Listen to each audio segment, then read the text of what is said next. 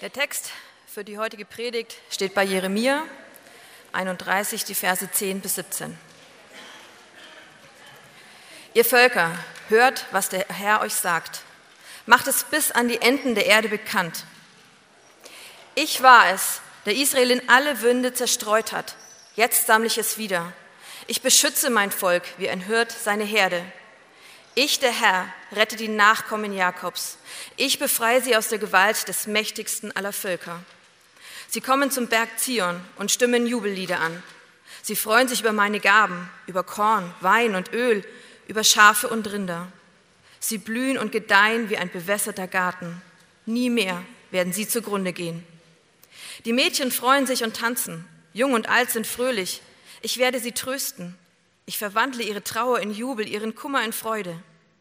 Meinen Priestern gebe ich wieder die besten Stücke von den Opfern, und mein Volk mache ich satt mit meinen Gaben.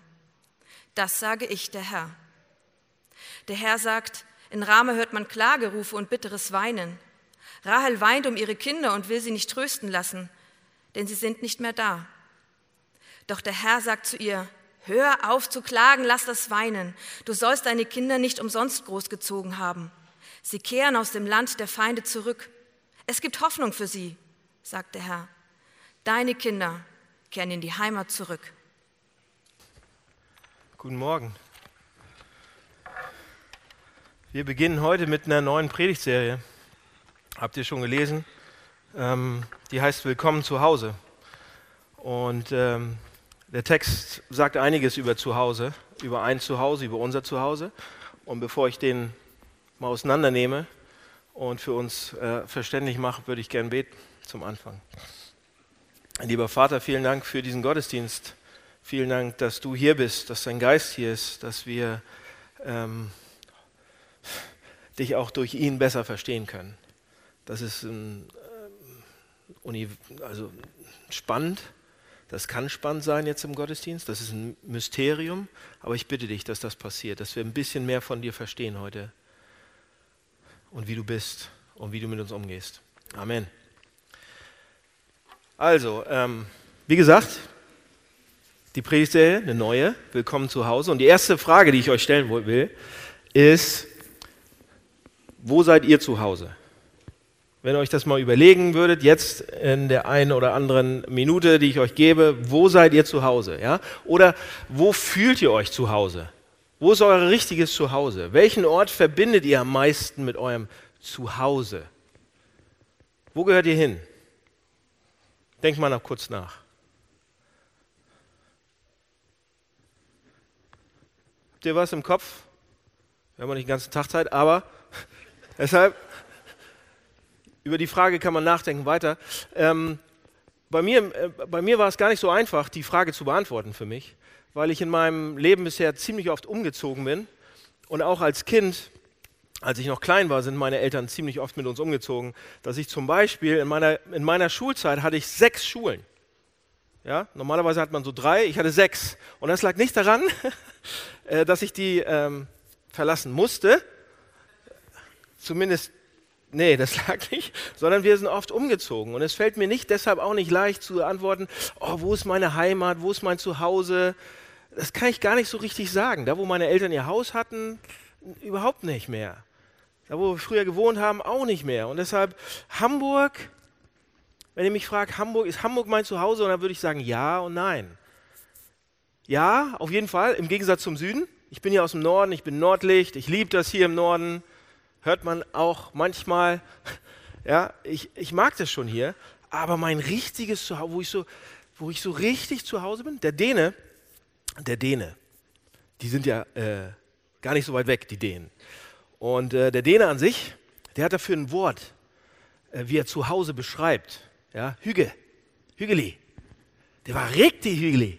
Ja, meine Frau ist ja halbe Dänin und dann, wenn das so richtig, wenn sie das sagt, dann ist es so richtig zu Hause, dann ist es so richtig gemütlich. Ja, der, was der Däne mit diesem Wort ausdrückt, ist, da ist, da ist, da bin ich zu Hause, da ist nichts, was mich irgendwie nervt wenn es hügelig ist, cozy, gemütlich, also es ist viel mehr dieses Wort, dann ist es, da komme ich zur Ruhe, da kann ich auftanken, da bin ich so richtig, da werde ich gekannt, da bin ich gerne, da darf ich sein, wie ich bin, hügelig. Ja? Und so ein bisschen ist das, verbinden wir das vielleicht auch mit unserem, oder wenn wir so, ein, so einen Begriff haben von zu Hause, ja, da, da, kommt man, da kann man Energie auftanken. Da kann ich zur Ruhe, da, da bekomme ich neue Hoffnung eigentlich. Da werde ich geliebt. Mit, mit, ja, da bin ich gerne. Da werde ich vielleicht sogar wieder mutig, nachdem ich so ein bisschen, um dann wieder rauszugehen. Zu Hause. Es gibt, ähm, es gibt zwei ganz unterschiedliche Denker äh, die schon beide nicht mehr leben heute, aber die äh, unheimlich Einfluss auf unser Denken heute haben. Und zwar, zwar Martin Heidegger und Karl Marx. Und die sind sehr, sehr unterschiedlich. Wenn ich die schon, ihr wisst, wisst, wisst ihr, wen ich meine? Zwei Philosophen. Martin Heidegger, Existenzialist, war so ein bisschen zur Zeit des Nationalsozialismus äh, tätig, fand das auch gar nicht so schlimm. Also muss man vorsichtig sein mit dem. Und dann Karl Marx, der Begründer des Kommunismus, also die sind schon sehr weit auseinander. Und doch haben beide, beide äh, sind auf eine Sache gekommen. Beide waren sich darin einig, nämlich, dass man den menschlichen Zustand nicht verstehen kann, ohne das Konzept im Kopf zu haben von Entfremdung, nannten sie das. Ne? Ein Gefühl von Entfremdung, ein Gefühl, dass man eben nicht zu Hause ist, wo man gerade ist. Und sie sind so weit gegangen, dass sie, wir sind nicht zu Hause auf dieser Welt. Eigentlich, worüber sie sprechen, wenn, wenn ihr das mal euch reingebt in diese beiden, ähm, worüber sie sprechen, ist die Tatsache, dass jeder Mensch von dem geprägt ist, was Heidegger nennt das Unheimlichkeit. Ja? Also nicht zu Hause heim, sondern Unheimlichkeit nannte er das Gefühl, dass, dass man an, dass ein Gefühl, dass man an einem Ort lebt, wo man nicht wirklich hingehört. Was irgendwie Kanten hat und Ecken, was nicht passt, wo es Schwierigkeiten gibt. Wir sind irgendwie gehören wir da nicht hin. Das ist, als wenn wir irgendwie im Exil sind. Ja? Und sie sagen beide, wir leben, wir leben, und letzten Endes sagen sie, wir leben in einer Welt, in der unsere tiefsten menschlichen Sehnsüchte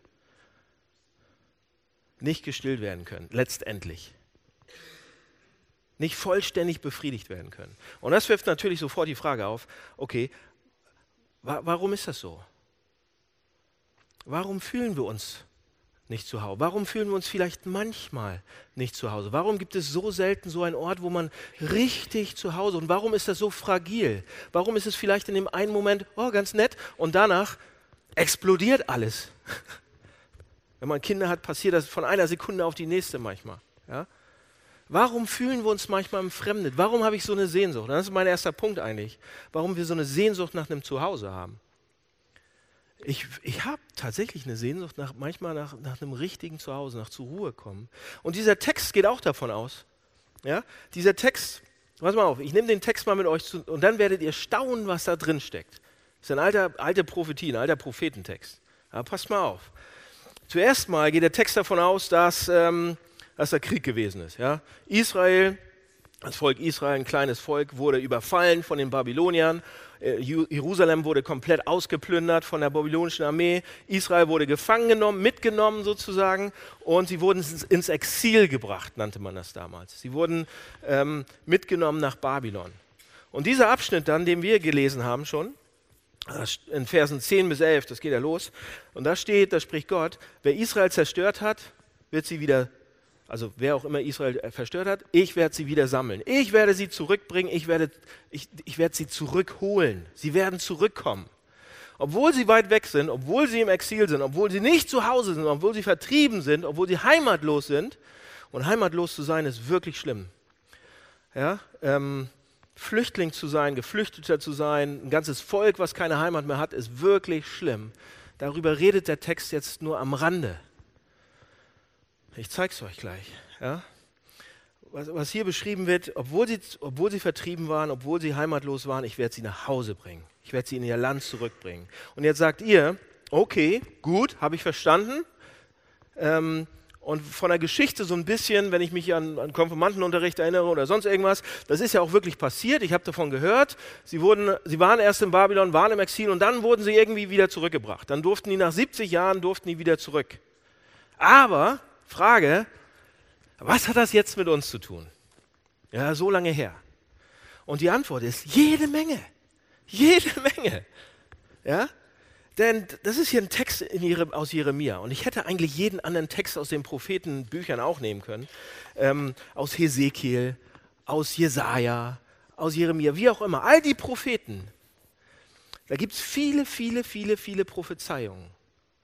Viele, viele Sachen, die Gott so sagt und die die dann aufgeschrieben haben. Und ähm, und was alle so ein bisschen gemeinsam haben, ist, dass, dass Gott, dass der Herr sie nach Hause bringen wird. Der Herr wird sie nach Hause bringen, aus dem Exil, nach Baby, äh, aus dem Exil in Babylon, zurück nach Hause. Ja? Fast alles. Könnt ihr mal die Propheten lesen. Irgendwie ist das immer ein Thema. Aber, und hier kommt es jetzt, aber, wenn ihr diese Prophetien liest, auch diesen Text heute, ja, da wird ja beschrieben, wie toll das wird und dass alle, alle in Frieden leben werden immer. Oder wenn man andere Texte les, lesen sollte, da wird fast der Garten Eden beschrieben, das ist so perfekt und blühen wird die Wüste und Bäche werden fließen und das, der, der Wolf liegt neben dem Lamm und das Kind spielt mit der Schlange und alle so eine Prophetien, die alle das Gleiche meinen. Ja, man müsste von sagen, diese Prophetien kommen komplett übertrieben eigentlich. Die sind nicht realistisch. Die sind ja auch nicht praktisch. Ja? Ähm, die wurden auch nicht so erfüllt. Klar ist Israel nach Hause gekommen, aber so würden die überhaupt nicht erfüllt. So, was heißt das? Dass Israel zurückgekommen ist, großartig. Gut, da haben sie, haben sie, ja, das war extrem wichtig auch für die Geschichte und so weiter. Aber in gewisser Weise ist das nur ein Bild für eine viel tiefere Lektion, die wir heute lernen. Eine viel tiefere Lektion. was ist das? Viel tiefere Lektion, die alle diese Propheten im Prinzip äh, auch, auch sagen, ist, wir Menschen, wir allgemein, wir Menschen, jeder von uns wurde für ein Zuhause geschaffen. Und wir haben es verloren. Wir sind in irgendeiner Form im Exil. Wir sind nicht mehr zu Hause. Und darüber würde ich gerne mit euch sprechen. Lasst uns mal kurz darüber sprechen. Gott sagt in der Bibel zu allen Menschen, er spricht zu allen Menschen und sagt, ihr seid, es gibt, er sagt, es gibt ein ultimatives Exil. Und ich werde euch zurückbringen. Er sagt, es gibt ein Zuhause, aber ihr habt es verloren. Ihr habt mich verloren auch. Ihr habt Gott verloren. So lasst uns das mal runterbrechen, wie er das sagt. Zuerst sagt Gott ja, er hat uns er hat uns ein Zuhause gemacht. Es gibt ein Zuhause. In Genesis 2 lesen wir das, 1. Mose 2. Und da lesen wir, als er uns erschaffen hat, hat er uns in den Garten Eden gesetzt. In einen Garten, der so, der ein Zuhause war. Er lasst uns diese Idee mal in den Griff bekommen. Er brachte uns in den Garten, in einen Ort, an einen Ort, der unsere ganze Kapazität, alles, was wir könnten, alles, was uns ausmacht, alles, was uns perfekt ausmachen könnte als Menschen, intellektuell, ästhetisch, sozial, psychologisch, spirituell, emotional, das hat uns, der, dieser Garten Eden, der war, der war perfekt für uns, dass das alles passiert ist, dass wir zum, zum ultimativen, zur ultimativen das, was wir als Menschen leisten können, das, was, wir, was in uns drinsteckt, das war möglich im Garten Eden. Jede unserer Fähigkeiten war absolut da, vollkommen erfüllt. Wir konnten alles. Das wurde absolut unterstützt. Ja? Also der erste Punkt ist, wir waren für ein Zuhause bestimmt, wo, wo, wo, wo wir zu Hause waren, wo es uns gut ging, wo wir Ruhe hatten, wo wir Energie bekommen haben, wo wir geliebt waren bis zum Anschlag.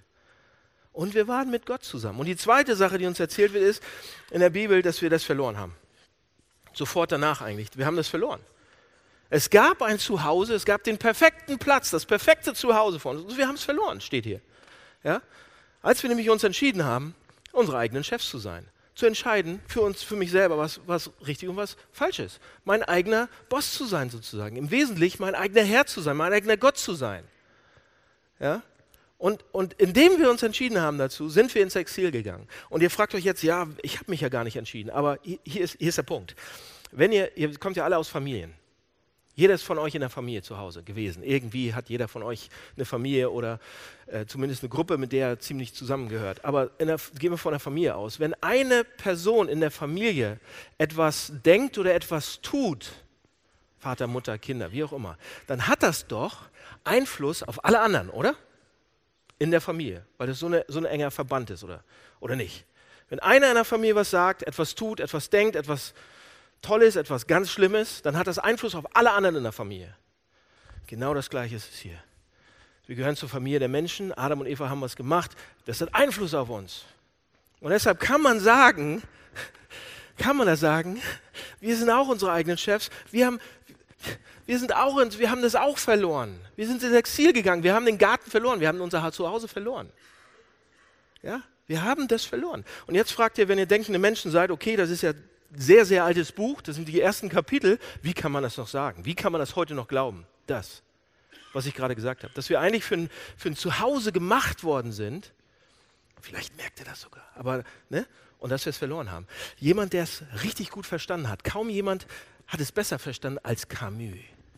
Camus? Albert Camus. Begriff? Auch schon alter Mann. Ja? Und er ist Philosoph gewesen.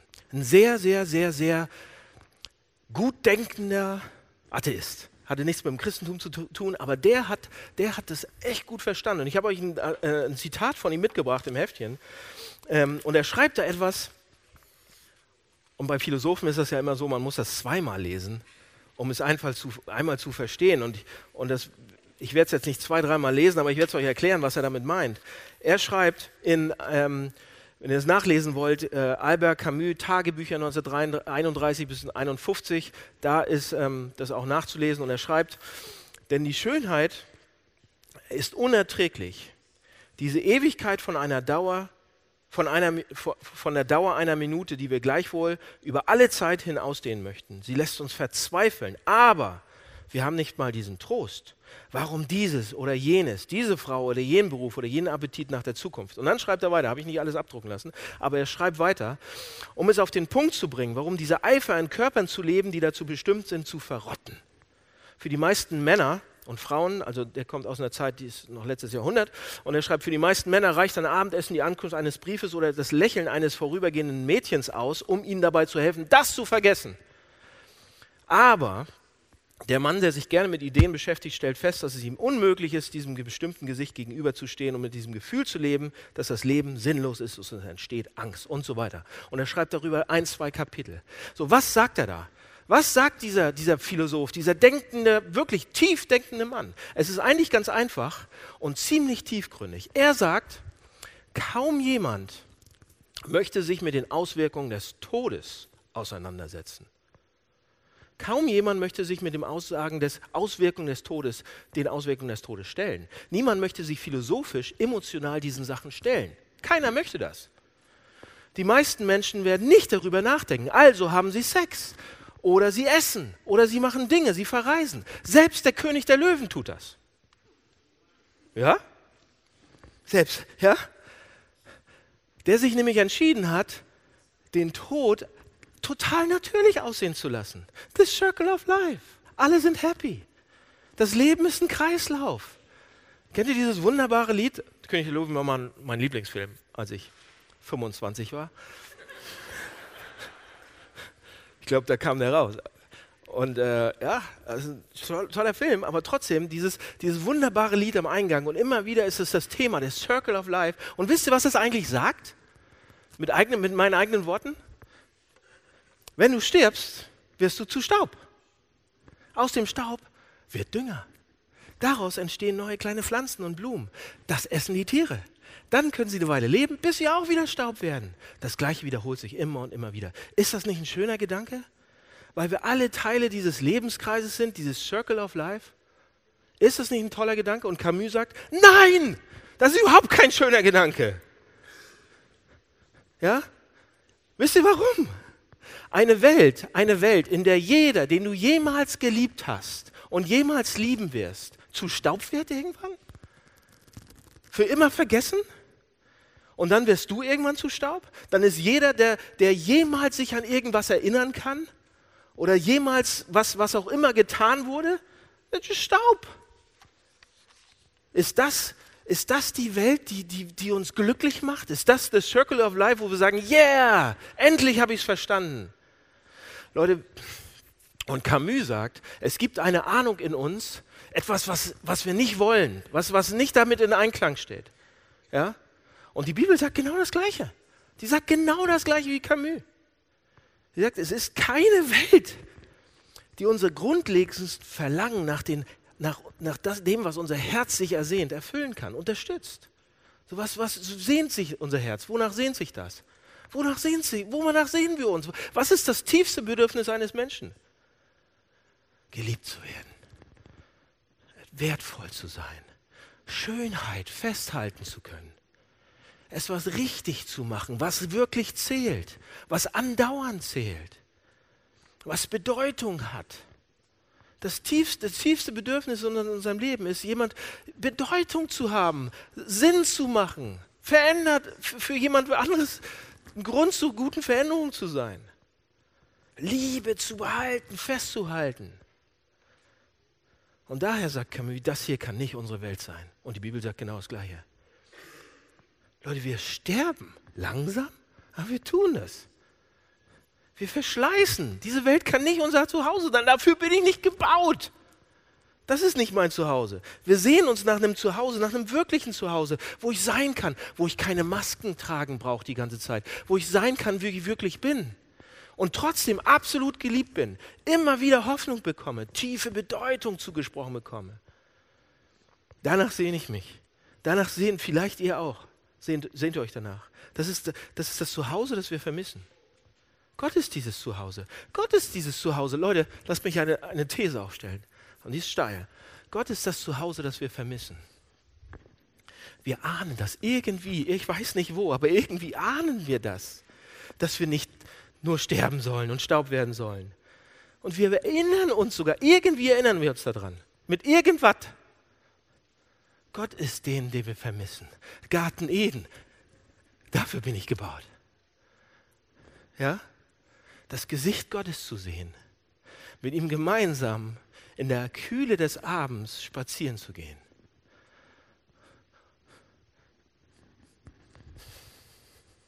Und wir haben das verloren. Es ist nicht mehr da. Das ist, das, ist, das ist das, was wir unbedingt wollen. Ein Einsatz noch, den ich von Camus euch zusagen will, ähm, bevor wir weitermachen. Camus sagt, zum Schluss sagt er, und bitte seid nicht naiv. Bitte seid nicht so naiv, dass wenn ihr denkt, oh, aber wenn ich, wenn ich endlich eine großartige Familie mir selbst baue, wenn ich die, den richtigen Partner finde, der perfekt ist und die richtigen Kinder, dann, dann habe ich mein Zuhause. Oder Camus sagt auch, seid nicht so naiv, wenn ihr, wenn ihr endlich das Haus baut. Ja, mit dem Blick über die Berge oder das Haus am Strand. Dann habe ich, dann habe ich ein Zuhause. Seht ihr, ich kenne, ich kenne einen Mann, ich kenne einen Mann, der ist reich. Der hat ein Haus in der Schweiz. Und zwar direkt an der Piste. Und er, die, die schönsten Berge um ihn herum. Im Winter, im Sommer. Wunderbar. Der hat ein Haus am Strand. Und er hat ein Penthouse in der Großstadt. Ich sage jetzt nicht welche und überall.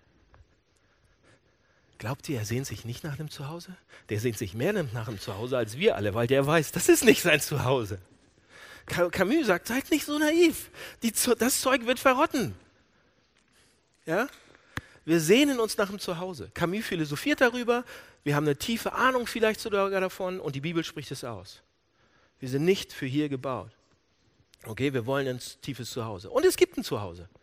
Weil, pass auf, hier habe ich erklärt, Genesis 2, ja, wir sind für ein Haus, Zuhause gemacht. Genesis 3, wir haben es verloren. Und dann Genesis 4, 1. Mose 4, hier ist was passiert. Das ist wunderbar eigentlich. Wir sind für ein Haus zu Hause gemacht. Wir haben es verloren und die nächste Seite und Gott versucht uns sofort wieder nach Hause zu holen. Wir blättern einfach die, in diesem dicken Buch, ja, das ihr alle kennt. Du blätterst die Seite um und ab der Seite gleich danach versucht Gott auf jeder Seite dieses dicken Buches uns zurück nach Hause zu holen und zurück aus dem Exil zu holen und zu Kindern wieder zu machen, nach Hause zu holen. Er gibt uns immer und immer und immer und immer wieder die Möglichkeit. Eigentlich, Leute, müsste man sagen, das zentrale, zentrale Thema der Bibel ist genau Exil und wie wir nach Hause kommen. Von, von fast Seite 5 bis zum Schluss. Ja? Es, es geht immer und immer wieder, in ganz, ganz vielen Texten geht es darum. Und Gott hat sich was Unglaubliches ausgedacht ab Seite 5, wie das passieren kann. Wie wir wieder von, wir haben kein Zuhause zu, zu geliebten Kindern werden können. Er macht uns ein Angebot, wie wir wieder nach Hause kommen können, wie wir zurück zu ihm finden können. Vielleicht das erste Mal, aber auch immer wieder wie wir seine Kinder sein können. Gott möchte uns zu seinen Kindern haben. Die ganze Bibel ist voll davon. Johannes 1 zum Beispiel. Er möchte uns zu seinen Kindern machen. Oder Johannes 14 sagt er, ich will euch nicht als Waisen zurücklassen. Ich will euch nicht, dass ihr kein Zuhause habt. Ich will nicht, dass ihr Waisen seid. Ich will euch das, ich will, ich möchte gerne, dass ihr meine Kinder seid. Epheser 1. Er, er hat uns ausgesucht und adoptiert. Er hat uns zu seinen Kindern gemacht. Ja, 2. Korinther 6, Vater und er, er, nennt sich Vater, wir sind seine Söhne, seine Töchter. Fast auf jeder Seite im Neuen Testament. Irgendwie findet man eins von diesen Wörtern. Adoptiv, äh, Adoption, Vater, Kinder, Söhne, Töchter, alles Mögliche steckt immer wieder. Und die Frage ist für uns, wollen wir das? Möchte ich das? Möchte ich das? Und der erste Schritt, Kind zu werden, ist zu sagen, ja, ja, ich möchte das. Ich möchte Ja sagen. Ich möchte an ihn glauben. Ich möchte zurück zu Gott finden. Und das bedeutet Ja zum Kreuz zu sagen und Jesus zu, zu folgen auch. Sonst bleibt man weise. Aber, und jetzt kommen wir zu meinen Christenfreunden, da hört es nicht auf. Ja? Wenn ihr, wenn ihr schon Christen seid, wenn ihr sagt, wir sind Kinder Gottes, wir haben diesen Schritt getan, dann ist es eine andauernde Entscheidung, Christ, äh, Kind zu bleiben, Kind zu sein, als Kind zu leben, sich als daran zu erinnern. Leute, wisst ihr, was die Hauptaufgabe des Heiligen Geistes ist, den ihr als Christen habt alle? Die Hauptaufgabe des Heiligen Geistes ist es, euch daran zu erinnern, dass ihr Kinder seid, dass ihr seine Kinder seid, den ganzen Tag von morgens bis abend. Ja? Und jetzt ähm, ist die Frage, wisst ihr das? Wisst ihr, was eure Identität ist? Wisst ihr, dass ihr Kinder Gottes seid? Wisst ihr das? Seid ihr Kinder oder seid ihr Waisen? Habt ihr das zu Hause? Habt ihr das vor Augen? Seid ihr geliebte, akzeptierte Kinder Gottes oder seid ihr Waisenkinder, die noch immer Leistung bringen müssen und Masken tragen und auf Anerkennung aus sind und all diese Sachen? Ist eure Identität, dass ihr angenommen seid und wisst, dass ihr adoptiert seid, geliebt seid, mit all den anderen, über alle Maßen geliebt seid. Dass ihr ein Zuhause habt. Oder verhaltet ihr euch immer wie Weisen? Wollen wir einen Test machen? Wollen wir einen Test machen, wo wir stehen? Okay, lass uns einen Test machen. Das war eine rhetorische Frage. Wir machen einen Test jetzt. Ja? Lass uns mal einen Test machen, ob wir Kinder sind oder ob wir Weisen sind. Kind oder Weise, ein Zuhause zu haben oder keins zu haben, okay? Die beiden Seiten. Ihr könnt nachher die, die Seiten wechseln. Ja? Als Kind bei Gott fühle ich mich absolut anerkannt und geliebt. Ich bin gekannt von Gott. Fühlt ihr euch manchmal so, dass Gott euch wirklich tief kennt? Oder sagt ihr, sagt ihr so, ach, ich fühle mich so allein. Er kennt mich überhaupt nicht, er ist überhaupt nicht da. Ich weiß nicht, wo ihr, wie ihr euch fühlt manchmal. Ja?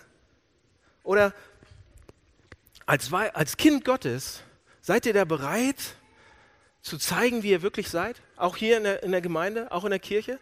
Habt ihr, seid ihr, habt ihr so eine Akzeptanz von Gott in euch? Fühlt ihr das, dass ihr sagen könnt, ich brauche keine Masken, ich bin so und so. Ja, ich bin ein Sünder. Ja, ich bin das, aber ich bin so geliebt, ich bin so ein Kind. Gott liebt mich so sehr, ich gehöre hierher. Oder sagt ihr, ah, ich habe diese 15 Masken und jetzt heute Morgen am Sonntag ziehe ich mir noch eine auf. Ja, ich bin ein guter Christ.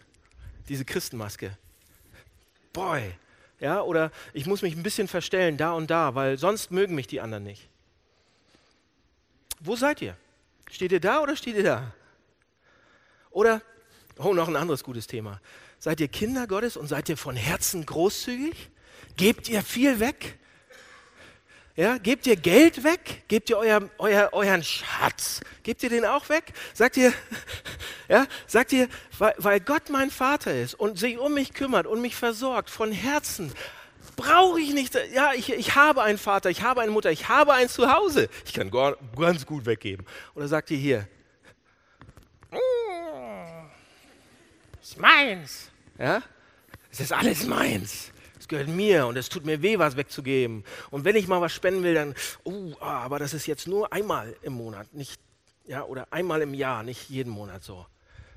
Seid ihr da oder seid ihr da? Habt ihr, habt ihr den, Den, kennt ihr den Vater, der größtiger ist, als ihr jemals werden werdet? Oder seid ihr hier? Ja? Was ist, seid ihr, seid ihr ein Kind Gottes und habt ihr eine Zuversicht über die Zukunft oder macht ihr euch Sorgen? Seid ihr hier Kinder Gottes und ihr sagt, ich habe einen Wert, ich bin absolut wertvoll? Oder seid ihr hier und sagt, oh, ich muss mir meinen Wert dauernd beweisen, ich muss zeigen allen, dass ich wer bin? Mein, ich habe letzte Woche was rausgekriegt über mich. Ähm, mein Vater ist handwerklich sehr begabt, ist ein guter Handwerker. Ja? Der macht keinem was vor, der kann Häuser bauen, hat er auch mehrere gemacht und so weiter. Der kann einfach sehr gut handwerken und kann Sachen selber bauen und reparieren und so weiter. Und bei uns in der Familie gab es ein ungeschriebenes Gesetz. Das bedeutet, wer handwerklich geschickt ist, der hat Wert. Ja, wer handwerklich geschickt ist und was kann, der hat Wert. Das bedeutet, jedes Mal, wenn ich mich am Handwerken versuchte selber, ähm, ging es nicht nur um das Handwerk, nicht nur um meine Arbeit, sondern es ging auch um meinen Wert als Mensch. Hier ist ein Beispiel. Ich habe mir mal irgendwann ein elektrisches Gerät gekauft, ein elektronisches Gerät und es ging irgendwie kaputt. Also habe ich es auseinandergenommen, irgendwas gemacht und wieder zusammengebaut. Ja, und es, ich dachte, es hätte gut funktioniert, aber am Ende hatte ich noch diese kleine Schraube in der Hand. Eine einzige kleine Schraube und ich dachte, hm, wo passt die rein? Die müsste doch irgendwo. Und ich wurde immer wütender. Ich dachte, das kann doch nicht sein. Das Ding, mm, wo passt diese blöde eine Schraube hin? Diese eine blöde Schraube. Und, ich, und ihr wart, seid bestimmt noch nie wütend gewesen wegen einer kleinen Schraube. Aber ich wurde in dem Moment so wütend, so wütend und so launisch, dass meine Frau mit ihren drei kleinen Kindern das Haus verlassen hat. Ja? Also ich bin dann echt sauer geworden und launisch und habe gesagt, lasst mich alle in Frieden, ich will nicht mit zum Spazieren gehen. Geht an den See alleine. So, ich war echt sauer. Und ich kann, kann, mich noch daran erinnern, dass ich mitten in diesem Haus stand, das evakuiert worden war, wegen mir, ja, und ich mir die Frage gestellt habe, was um Himmels Willen ist mit mir los, dass diese eine kleine Schraube, wegen dieser einen kleinen Schraube meine Familie fast fliehen muss. Weil ich dieses, mit diesem einen kleinen Ding in meiner Hand nicht klarkomme. Und wisst ihr, was es war? Ich war so frustriert mit dieser Schraube. Ich musste begreifen, dass ich von einem bestimmten Wert beherrscht wurde, nämlich, dass ich nur dann wertvoll bin, wenn ich das perfekt hinkriege, wenn ich handwerklich top bin. Dann bin ich wertvoll. Und das habe ich geglaubt. Und deshalb war ich schlecht drauf, wenn das nicht so ist. Das geht sogar weiter. Wenn jemand anders Sachen nicht ordentlich reparieren kann oder nicht ordentlich macht, werde ich auch übermäßig sauer. Wenn mein Auto nicht vernünftig repariert wird, Leute, letzte Woche ist mir das um die Ohren geflogen, ein paar Mal. Und ich musste dann, ich, ich, ich, ich habe ich hab mich hingestellt und Gott arbeitet an mir und hat, und hat mir gesagt, Daniel, das ist eine Familienlüge, dass du nur wertvoll bist, wenn du guter Handwerker bist oder wenn andere gut handwerken, dass die dann wertvoll sind. Das ist falsch, das stimmt nicht. Wenn du Kind Gottes bist, was bist du dann? Wertvoll. Und alle anderen Sachen auch. Aber ich musste mir meine kleine Schraube alleine verdienen. Ja? Noch ein Beispiel, noch ein Beispiel. Das war mein persönlich noch ein, ein Beispiel für, für Vergebung und gnädig sein.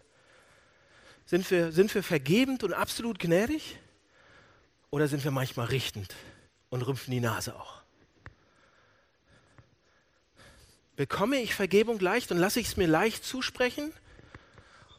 Und nehme es auch gerne an? Oder ist es für mich sehr hart, Gnade anzunehmen? Seht ihr, da gibt es diese junge Frau. Und ähm, als sie klein war, als sie ein kleines Mädchen war, ähm, hat sie ihrer Schwester dabei geholfen, die Wäsche zu machen zu Hause. Und hat Wäsche mit aufgehängt. Und, und, ähm, und dann wollten die halt die Hemden, die Diensthemden, die weißen, blütenreinen Hemden vom Papa aufhängen. Ja? Und die Kleine und die Große hat dann schon immer die Hemden aufgehängt und die Kleine ist da nicht rangekommen, war zu klein. Aber im Garten hat sie diese Schubkarre gesehen mit diesen beiden Henkeln. Also ist sie hingelaufen und hat das weiße Hemd genommen, weil sie so den Papa lieb hatte und so weiter helfen wollte und hat dieses Hemd über diese Schubkarre gehängt. Und als der Papa nach Hause ge gekommen ist und das gesehen hat, wurde sie so bestraft, weil diese Schubkarre so rostig war. Ja, von, das Hemd war total versaut, es war kaputt, überall diese Rostflecken und alles rot und Rost und alles. Und sie wurde bestraft. Und sie hat nicht verstanden, was das für einen Einfluss gehabt hat, dann diese Behandlung von ihrem Vater, dass sie bestraft wurde und so. Das hatte komplett und sie hat erst viel später verstanden, dass das Einfluss auf ihr Gottesbild hatte, wie sie Gott sieht, was das mit ihr gemacht hat. Ja? Und, ähm, und irgendwann hat sie sich darum da, da, da, gekümmert und hat gesagt, was macht das mit mir? Ich konnte nicht glauben, was die Bibel über Gott sagt. Ich habe das nicht geglaubt. Ich konnte noch nicht mal glauben, was das Evangelium sagt über Jesus, über sein vollkommenes Sühneopfer. Dass er mich jetzt liebt und, und so richtig an, an mich hervor, an, an, an, dass ich schön bin, dass ich angenehm bin, dass er mir alles vergeben hat, egal ob ich tausend Hemden darüber gehängt habe. Ja? Und, dann, und dann irgendwann habe ich das gelesen, habe es für mich genommen und dann habe ich gedacht, ich hätte es verstanden, sagt sie. Und dann hat sie, hat sie gesagt, wenn, ich habe es verstanden, dachte ich. Und dann habe ich gesagt, wenn mein Vater jetzt nach Hause kommt und mich sieht neben diesem rostigen Hemd, mit neben dieser rostigen äh, äh, äh, Schubkarre, dann wird er, dann wird er, weil es mein himmlischer Vater ist, der wird mich, der wird das Hemd sehen und er wird mich trotzdem lieb haben. Und wisst ihr was? Dass nicht ansatzweise was passiert. Wisst ihr, was passiert? Wenn Gott der Vater ist und sieht, wie wir das gemacht haben, dann wird er nicht nur das angucken, sondern wird hingehen, das Hemd nehmen und wird es sich anziehen und wird damit zur Arbeit gehen. Und wenn dann jemand kommt von seinen Arbeitskollegen und sagt, haha, du hast der Rostfleck, was hast du denn gemacht? Wisst ihr, was er dann sagen wird? Lass mich dir von meiner Tochter erzählen und was sie gemacht hat, wie sehr sie mich liebt. Wir stellen, wisst ihr, was wir immer die ganze Zeit machen? Wir versuchen, unser christliches Leben in den Griff zu haben. Ähm, wir versuchen, richtig zu beten. Wir versuchen, richtige Theologie zu haben, in die richtige Gemeinde zu gehen. Ich versuche das, das, ich versuche das richtig, jeden Tag irgendwie meine, meine Taten richtig zu machen. Auf die richtig sie auf die Reihe zu kriegen. Und wenn Gott dann kommt und ich habe es nicht ganz hingekriegt, dann verstecke ich mich, wenn er nach Hause kommt. Okay? Wo steht ihr? Seid ihr schon Kinder? Müsst ihr wieder Kinder werden heute oder seid ihr Waisen? Wisst ihr, wie Gott ist mit und mit euch umgeht oder seid ihr Waisen? Letzter Punkt. Wie kommen wir nach Hause? Wie kann ich wieder Kind werden? Wie kann ich vielleicht das erste Mal Kind werden oder wie kann ich wieder Kind werden? Und dafür, wie, wie finde ich meinen Weg nach Hause? Wie werden wir in Gottes Arme zurückgebracht, ist die Frage. Wie werde ich Sohn und Tochter? Und die Antwort liegt im Text, in diesem alten Jeremia-Text. Und zwar in Vers 15. Da liegt die Antwort drin, wie ich wieder Kind und Tochter werden kann. Vers 15 steht, eigentlich ist die Antwort, die ist noch nicht mal im ganzen Vers, sondern die liegt nur in den Tränen von Rahel. Ich zeige es euch. Vers 15 steht, eine Stimme wird in Rama gehört, Trauer und großes Weinen. Rahel weint um ihre Kinder und weigert sich getröstet zu werden, weil ihre Kinder nicht mehr da sind.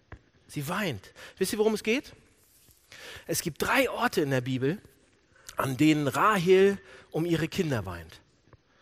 Zuerst hier, in, äh, zuerst, die erste Stelle ist in Genesis 38, also in 1. Mose 38. Da hat nämlich Jakob, war mit Rahel verheiratet am Anfang. Und Jakob hat seine Familie zurückgebracht aus dem Exil. Die waren irgendwie ähm, im Exil gewesen und Jakob hat sie zurückgebracht nach Hause.